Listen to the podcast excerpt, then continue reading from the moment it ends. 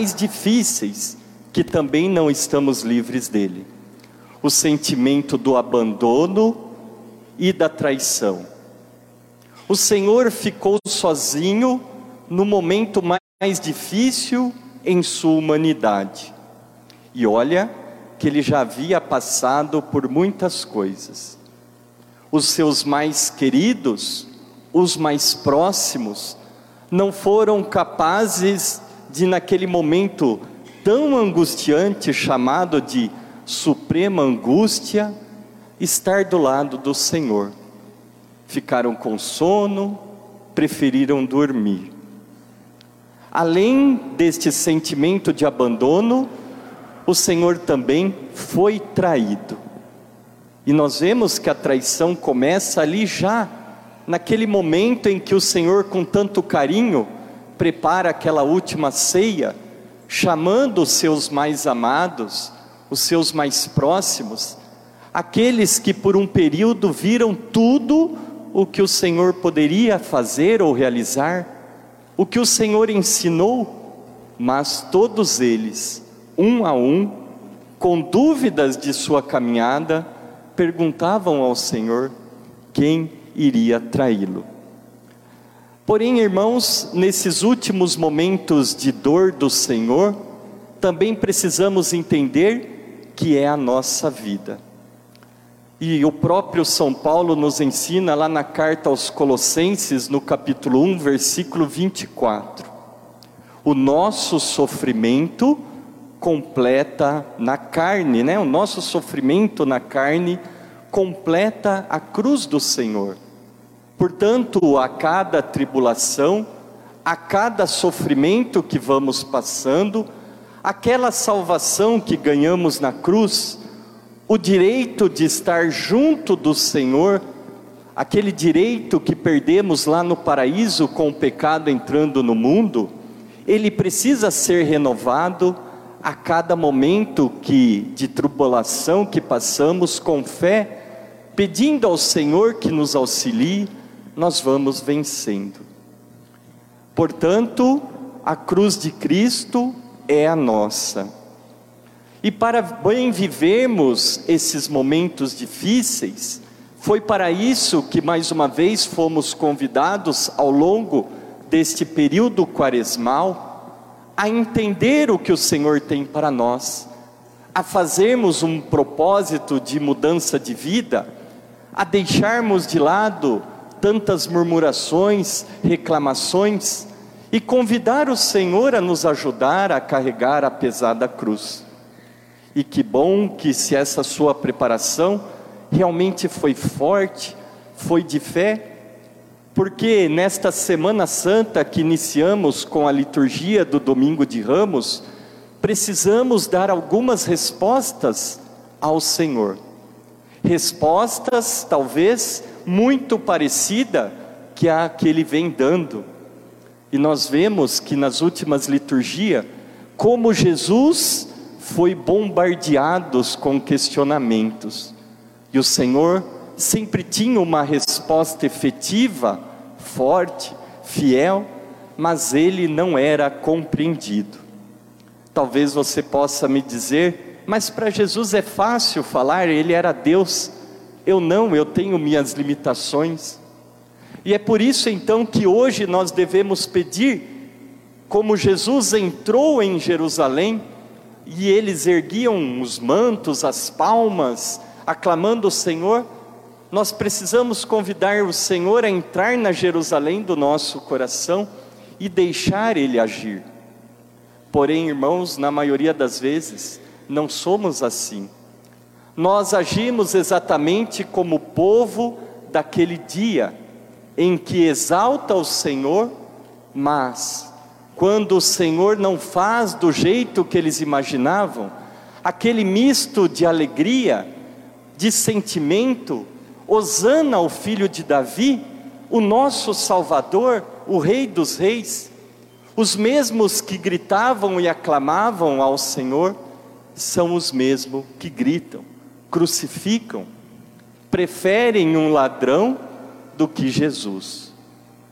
Portanto, nestes momentos precisamos entender que talvez nessas dificuldades do nosso dia a dia, nos momentos que mais precisaríamos dar um testemunho fiel de nossa fé, nós vamos colocando mais peso na cruz do Senhor. Senhor, eu preciso disso, me livra disso e daquilo, e não aprendemos a sofrer o silêncio e as demoras do Senhor. E eu já disse isso uma vez, peço licença para repetir. A pedagogia do silêncio de Deus em nossa vida, na maioria das vezes, é maior do que o milagre que pedimos, porque nesse aparente silêncio, Ele está nos dando a oportunidade de carregarmos a cruz e aprender com ela, a sermos corajosos em nossa fé e convidar o Senhor a nos ajudar a, pesada, a suportar a pesada cruz e não desistir. Portanto, naquele dia, diante da cruz do Senhor, qual foi a atitude daquele povo? Indiferença. Diante da tua cruz, da tua pesada cruz, e no aparente silêncio do Senhor, nós estamos convidando Ele a entrar em nossas vidas ou estamos desistindo? desanimando, abandonando a caminhada porque estamos sozinhos, longe das pessoas e sentimos que até mesmo Ele nos abandonou. O silêncio de Deus é porque Ele está agindo em nossa vida. Gostaria de dizer ainda, irmãos, que a Bíblia, como sabemos, nos traz quatro evangelhos: Mateus, Marcos, Lucas e João. A cada ano nós meditamos um evangelho, este ano de 2023, estamos meditando o evangelho de Mateus. Todos os outros evangelistas narram este momento de entrada em Jerusalém e também a paixão do Senhor. Um pouco antes, Jesus chega a Jerusalém e ele chora. Chora porque ele sabe que tudo que ele havia feito, e ele diz como a galinha reúne os pintinhos embaixo de suas asas, eu tentei reunir o meu povo, mas eles não aceitaram, eles não entenderam. Todos narram esse aspecto, mas cada um tem uma característica, porque cada um dos evangelistas tem um público-alvo. Mateus tem também o seu público-alvo, e é os religiosos, são judeus são as pessoas importantes daquela época e que tinham fé, mas, no entanto, não entenderam a mensagem de Jesus. E Mateus, então, ele traz seis faces, aspectos, cenas nesta belíssima narração que nós lemos, meditamos, rezamos, que os outros não trazem. E rapidamente gostaria de convidá-los a pensar nessas seis cenas, mas atualizar em nossa vida. Porque nós estamos neste momento, nesta Semana Santa que estamos começando, e ela não pode ser apenas mais um momento histórico em nossa vida, mas a Semana Santa, a paixão do Senhor, precisa ser atualizada, e nós precisamos então dizer: Senhor, eu estou aqui contigo e quero caminhar este caminho de paixão, de morte, mas ressuscitar com uma vida nova. E a primeira cena que então Mateus nos traz, que os demais não trazem, é justamente a traição. E eu convido você a atualizar isso na tua vida. Talvez a gente fique até com raiva de Judas, né? Por que você fez isso?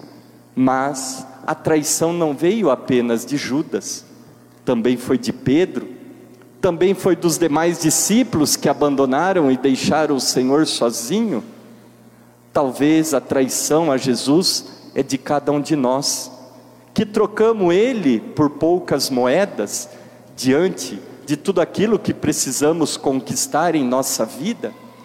Temos tempo para tudo, preciso trabalhar para o bem-estar da minha família a, a igreja, o Senhor, damos o resto, o que sobrar. Estamos traindo o Senhor nos momentos que trocamos em tantas coisas mundanas aquilo que o Senhor nos chama a realizar. A segunda cena que o Evangelho nos traz é a questão da violência, quando o discípulo puxa a espada e atinge o soldado. Jesus repreende esta violência. O Senhor não aceita que estejamos armados, matando os outros, e Ele diz que não tomará parte comigo aquele que usar da violência. Mas engana-se quem pensa que o violento é só aquele que atinge o outro com armas. Não. Nós estamos diariamente armados de palavras, de sentimentos, de agredir o outro com a nossa soberba, de não aceitar a ideia ou a situação do outro e querer que tudo seja a nossa vontade, ao nosso prazer. O Senhor pede que nós nos desarmemos e nos tornemos violentos de outra forma.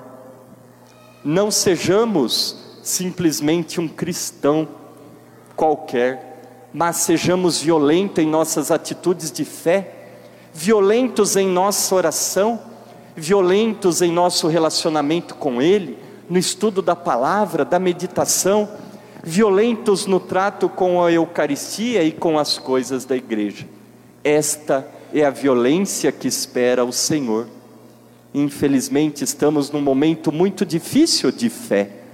Desculpe a expressão, muitas vezes cristãos moles, covardes, que qualquer vento forte já pensamos em desistir e abandonar tudo.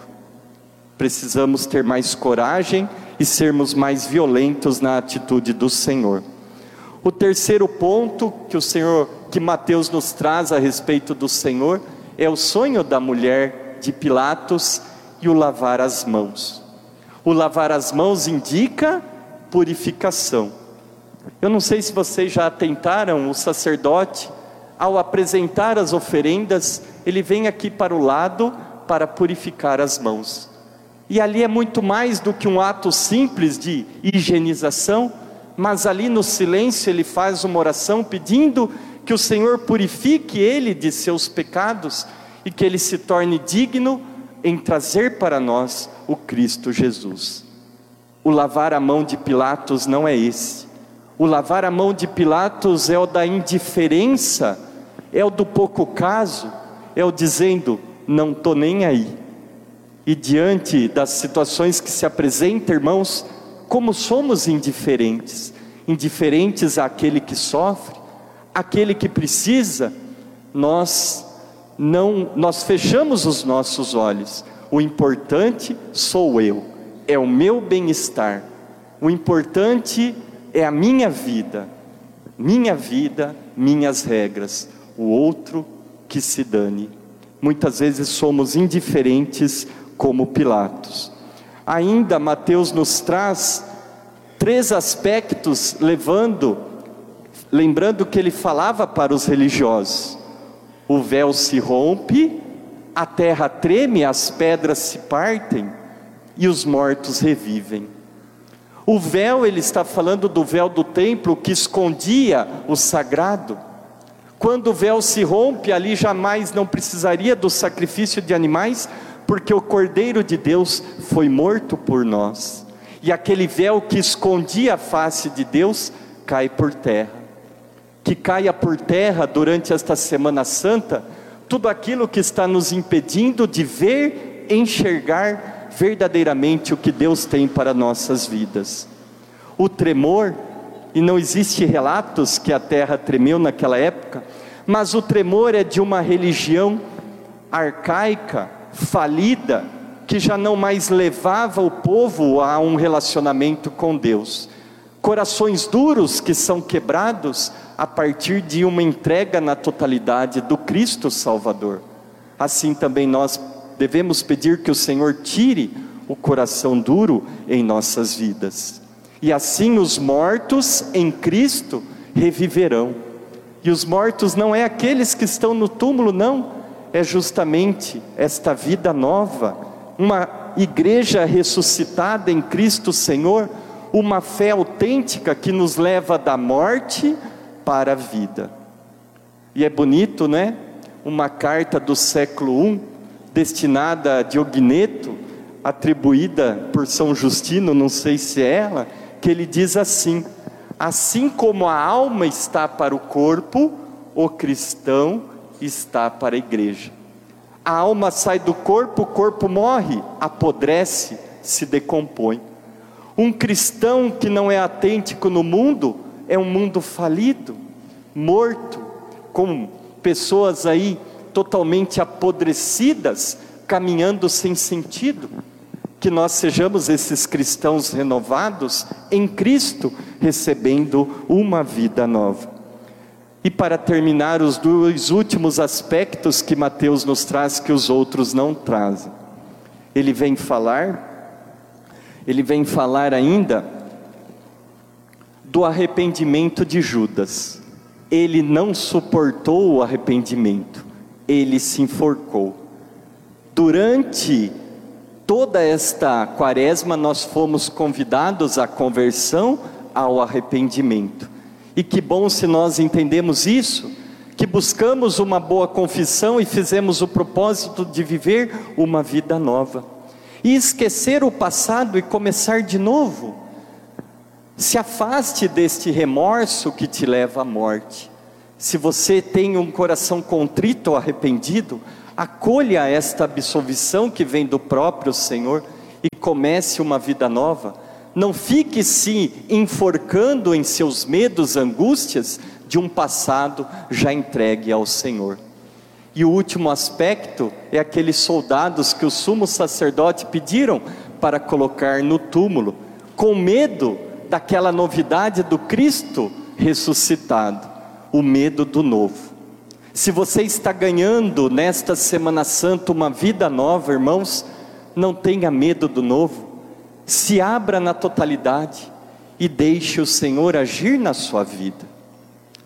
Que nesta manhã de início de Semana Santa, convidemos o Senhor a entrar na Jerusalém de nosso coração, mas não apenas com palmas, com os nossos ramos, e depois nos acovardamos e deixamos o Senhor de lado, mas que nós possamos deixar que realmente Ele seja o Senhor das nossas vidas, o Rei dos Reis, o verdadeiro Senhor capaz de transformar a todos nós um instante de silêncio. Neste primeiro dia da semana mais santa do ano, peça ao Senhor para renovar o teu coração. E neste misto de alegria e decepção que aquelas pessoas tiveram, que nós tenhamos a alegria e a certeza que se nós confiarmos neste Cristo que morre e ressuscita por nós, ele nunca irá nos decepcionar.